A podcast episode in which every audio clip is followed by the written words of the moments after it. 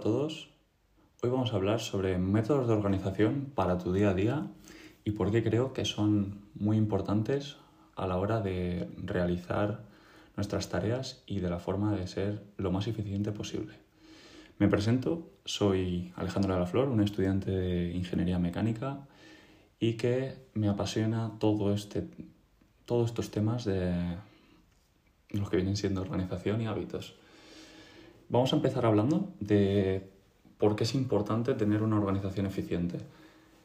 A la hora de realizar mm, tareas, ya sean para, para casa, para la universidad o para lo que nosotros queramos, saber a la hora que lo tenemos que hacer o, o en la forma en la que la tenemos que hacer es súper importante por el hecho de que si no nos vamos a tirar tres horas para hacer una tarea de 15 minutos, media hora, ya puede ser un trabajo o ya puede ser limpiar la casa. Además, si, no sé, si cogemos y a la noche anterior nos lo preparamos y sabemos a qué hora vamos a hacer las cosas, vamos a ser más, más propensos a hacerlo, porque ya tenemos en la cabeza lo que queremos hacer y lo que tenemos que hacer como tal, entonces eso nos va a ayudar a la hora de, a la hora de implementarlo. ¿Cómo, ¿Cómo podemos encontrar eso, ese método de organización que a nosotros nos sirva? Porque si es verdad que hay gente que le gusta más lo que viene siendo el papel o lo que viene siendo una forma más electrónica como puede ser el, el calendario de Google, de Outlook o de o un Notion, por ejemplo, que es algo que yo también utilizo y que hablaremos más adelante. Eso que nos sirva a nosotros, ¿cómo lo conseguimos? Pues desde mi punto de vista, creo que lo mejor que podemos hacer es probar, probar y probar, porque es la única forma de encontrar algo que nos sirva para nosotros y que sea personalizado, porque lo que a mí me sirva puede que a ti no te sirva y que te genere un roce, que eso es lo que no tiene que generar nunca, nunca, nunca un método de organización. Porque puede que haya gente que le guste ir minuto a minuto de su vida organizándosela y hay gente que le gusta dejarlo más abierto y que aún así realice las cosas. Eso ya es cosa tuya. Yo he descubierto que, bueno, eh, tengo TDAH y, y si es verdad que a mí ponerlo todo por colores y organizarme más o menos sabiendo lo que tengo que hacer, no específicamente, pero sí más o menos las horas y lo que me va a tardar, siempre me ha ayudado mucho más a, conseguir lo que quiero hacer. Hay veces que te quedas un poco corto de tiempo y bueno, añades la tarea un poco antes la anterior y hay otras veces que, bueno, pues únicamente se te alarga un poco y, y ese día pues tendrás que recuperarlo en otro momento nunca sabes exactamente el tiempo que te va a tardar algo. Eso es una cosa que tenéis que tener muy en cuenta. Podéis aproximarlo, pero si no llegáis a esos tiempos de porque os tarda más y, no podéis llegar a hacerlo, buscar otro momento que seguro que hay, porque bueno, al fin y al cabo no tenemos que, no tenemos que, no sé cómo decirlo, presionarnos a nosotros mismos a la hora de no llegar a ser lo suficientemente eficientes con algo, porque puede que esa tarea nos requiera más tiempo de lo que teníamos esperado y eso hace que mm, luego a la hora de, hacer un examen o, de lo bien que nos quede, pues sea totalmente rentable eh, utilizar ese tiempo de más que, que teníamos que hacer. Pero si más o menos te aproximas, en tu cabeza ya vas pensando, lo tengo que hacer en dos horas tal. Y, yo, y ya ahí sabes que lo vas a hacer, por así decirlo. Mm, no sé cómo explicarlo, pero es que eso es así, es únicamente probarlo, decir dos horas para esto y comprometerte con esas dos horas. No coges, lo dejas, lo vuelves a coger. Obviamente vas a tener que hacer descansos porque tu concentración no dura infinitamente Puedes hacer descansos de 25 y luego 5 o luego 50, según como seas, o hacerlo todo el tirón. Si tienes un poco de comida en la mesa, un café y eso es lo que a ti te funciona. A mí, por ejemplo, me funciona muy bien 25 minutos de concentración, 5 minutos de descanso, ya sea te levantas, eh, coges algo de comer, bebes un poco de agua y luego te vuelves a poner. Pero intentar en esas dos horas hacerlo. Ahora, mm, ya más o menos sabiendo qué puedes hacer para encontrar lo que mejor te sirva, ya sea eso, el bullet journal, que está muy de moda últimamente, coger una libretita y apuntando en papel, o ya sea en un calendario, en totalmente digital. Os voy a contar mi experiencia con el papel y con, bueno, notas digitales, porque yo utilizo iPad para tomar apuntes, y cómo me hice yo una agenda en, en el iPad de una forma escrita y únicamente se podía hacer en el escrito y por qué me he pasado yo a unos métodos digitales y que desde cualquier dispositivo desde el que entre pueda poner las tareas que yo quiera, eh, seleccionar los tiempos y qué métodos utilizo yo. Mi experiencia con el papel ha sido todo, todo bachillerato y, y la ha ido mejorando esa experiencia en papel porque era la única que podía que podía tener, porque allí no te dejan nada digital, pero ya cuando pasas a la universidad ya te dejan que si el, que si el ordenador o que si la tablet o que el móvil. Pero aún así seguía teniendo ese método bullet journal eh, que aprendí, que si queréis probarlo, hay un montón de vídeos en YouTube que os explican cómo hacerlo y que una libretita te cuesta 5 euros en cualquier sitio y que puedes hacer muy barato y que si te gusta el papel y te gusta escribir con boli, te lo recomiendo totalmente probarlo porque nunca está de más probarlo y más si es así de económico. Yo dejé ese método por el único hecho de que tenía que escribir todo mm, bien a la primera para que yo sentirme como con la satisfacción de que me ha quedado bien, por así decirlo, y no podía editarlo de ninguna forma, moverlo a otro día, si es verdad que tenías unos métodos para cambiarlo de día dentro del bullet, pero seguía sin convencerme y la forma, mi escritura tampoco es que sea súper perfecta, preciosa, mucha gente se pueda sentir identificado con lo mío y no le guste porque no le queda bien y no le aparece atractivo a la vista, cosa que tiene que ser súper atractivo a la vista, que parece una tontería, pero que sea atractivo a la vista te genera satisfacción y te generan ganas de hacer más cosas y, por así decirlo, ser productivo, vamos a llamarlo así, pero a mí no me gustaba que no se pudiese cambiar alguna cosa de un sitio a otro o poner, cambiar el orden, poner la, la, tarea más importante arriba y todo al final se acumulaba en un mismo sitio. Y eso lo solucioné cambiándome a, a una agenda digital, ¿vale? Que era un bullet también eh, digital, y pero por días.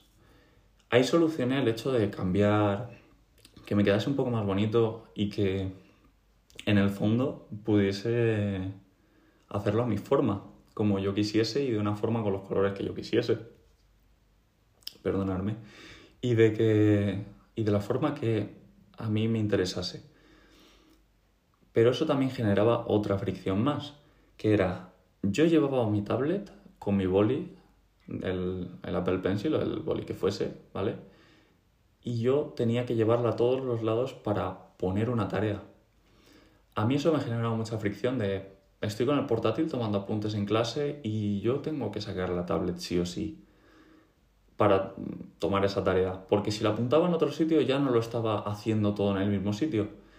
Entonces, por esas pruebas de fricción que me generaba a mí y, ir dándome cuenta poco a poco de, que no me gustaba, de eso de decir estoy con el portátil y no puedo apuntarlo en el portátil, no me gustaba, era contraproducente decir tengo que sacar la tablet ahora y apuntarlo. No, ¿sabes? A mí eso no, no me venía muy bien, por así decirlo, porque hay veces que es eso, te quedas sin batería en la tablet lo apuntas en el móvil, luego se te olvida. No, no, no era eficiente.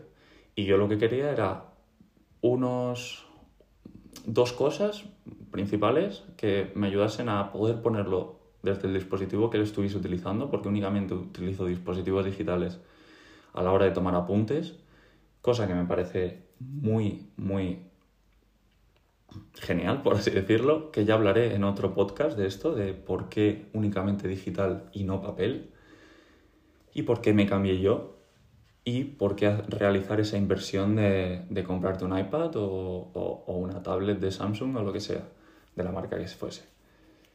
Y, y yo me pasé a, a, Yo cambié de dejar ese bullet en, el, en la tablet por dos principales métodos que utilizo yo y que después de tanto probar me están resultando mm, perfectos para lo que yo quiero y para lo que hago y que puedo utilizarlo desde el ordenador, desde el móvil o desde la tablet en el momento que yo quiera. Entonces, em, esos dos métodos, no vamos a alargarlo más, son Notion y Outlook, que, que los utilizo conjuntamente. Porque a mí, por ejemplo, tener que ponerlo fecha, hora, de lo que voy a hacer y con alguna pequeña descripción de lo que tenga que hacer, eso me cuesta en la hora de, por ejemplo, estoy en clase, me dicen, tienes que enviar, no sé, una tarea al, al aula virtual, ¿no? O digo en mi mente, tengo que estudiar o tengo que irme al máster o tengo que leerme un tengo que leerme un, un documento en internet sobre emprendimiento, lo que, lo que quieras hacer. Ponerle fecha y hora es complicado en ese mismo momento, pero tú lo que quieres en verdad es conseguir esa idea, ¿no?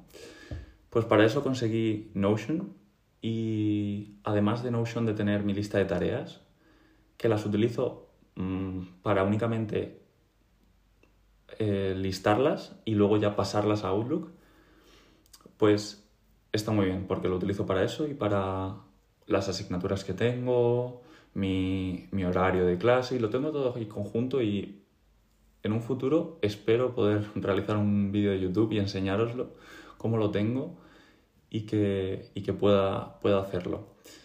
Ahí en Notion tengo una lista de tareas, es, un checklist lo que tengo. Em, nada, es un checklist que tú la pones y cuando yo ya le haya pasado a Outlook esa tarea, le doy al checklist y desaparece. Y ya me olvido en Outlook, y, o sea, me olvido de Notion y ya lo tengo en Outlook. Entonces es genial porque ya en Outlook me, sacan, me saltan notificaciones que si quiero a los 15 minutos antes y media hora antes o lo que quiera, puedo tenerlo. Además, en Outlook también lo puedo organizar por colores, ya sea para mi vida personal, para mi trabajo o para lo que viene siendo mm, la universidad que muchos de vosotros estaréis en ella y os interesará. Lo organizas por colores también en la universidad, por el hecho de que ya sea un trabajo, un examen, o sea, por ejemplo, em, o sea, por ejemplo, únicamente estudio. Si lo divides por colores te va a resultar más fácil saber qué cosas tienes, cuándo las tienes que hacer. Y bueno, de vez en cuando ir repasando que si tienes que entregar un trabajo, organizártelo, organizarte la semana para ir haciendo pequeños, o sea, pequeños días en los que vayas realizando ese trabajo, que viene muy bien, de vez en cuando, una vez a la semana, lo que, o lo que tú consideres, revisar qué trabajos tienes, qué exámenes tienes, cuánto tienes que estudiar. Normalmente cuando vas estudiando día a día, al final te olvidas de qué tienes que hacer porque lo sabes y, tú te acuerdas perfectamente, sin necesidad de recurrir a, al Notion. Pero, pero es eso, lo único para lo que utilizo el Notion es para ese instante en el que quieres saber que, o sea, en ese instante que dices, tengo que hacer no sé qué, pues ese no sé qué lo pones en tu, lo pones en tu, en tu checklist y ya cuando te vayas a poner a hacer cosas o te vayas a organizar, vas a tu Notion, coges, te pones en paralelo con el Outlook o el Google Calendar o lo que tú tengas. Yo tengo el Outlook porque en mi, en mi universidad utilizamos Microsoft y pues nos, nos dan acceso completo a, a todas las herramientas de Microsoft y por eso utilizo Outlook. Podéis utilizar la que queráis. En mi caso es esa. Y yo ahí, cuando digo, pues bueno, vamos a organizarme el día, tal, te organizas el día la noche anterior, a la hora que te vayas a poner a estudiar o, o lo que tú quieras. Si te viene mejor la noche anterior porque ya sabes lo que, lo que tienes que hacer y lo vas a hacer y te levantas con ganas de dices, va, tengo que ir al gimnasio a primera hora de la mañana y ya después ya me pongo a estudiar, tal. Obviamente, con los tiempos siendo realista. A mí cada vez me está gustando mucho más organizarme todas mis horas del día y lo estoy intentando porque considero que está muy bien y que hace que realices esas tareas, como ya hemos hablado al principio. Con esas dos herramientas yo mmm, consigo organizarme todos mis días a días y todos mis trabajos que tengo que realizar. Yo creo que es lo mejor para mí. Y como hemos hablado, tienes que buscar tu método que te funcione. Si únicamente con Notion y el calendario de Notion te vale, quieres juntarlo todo en Notion, es perfecto, porque lo tienes todo junto. A mí no me gusta la forma en que tiene Outlook de organizar el calendario y la forma de, de organizar el timeline del día, ¿vale? O sea, tu, tu horario. Y no, no he llegado a, a buscarle un, un, uso bueno. Si es verdad que puede valer muy bien para ver eso que tienes que hacer en el mes y también lo quieres apuntar ahí como exámenes o trabajos que son lo más importante o, o entregas que tengas que hacer del trabajo, pues son perfectas.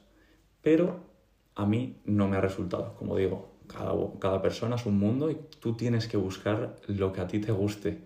Entonces, no te preocupes si a la primera mmm, te genera un montón de fricción. Prueba una semana, dos semanas para saber si de verdad te funciona, porque un día, dos, cuatro, no vas a conseguir sacarle el rendimiento o el mínimo rendimiento a eso que tú te has propuesto realizar. Cosa que es súper importante, proponértelo y hacerlo. Y commitment, no sé cómo se dice en español, valga la redundancia, pero es eso, mantenerte y seguir haciéndolo, cosa que es complicado a la hora de buscar un nuevo método.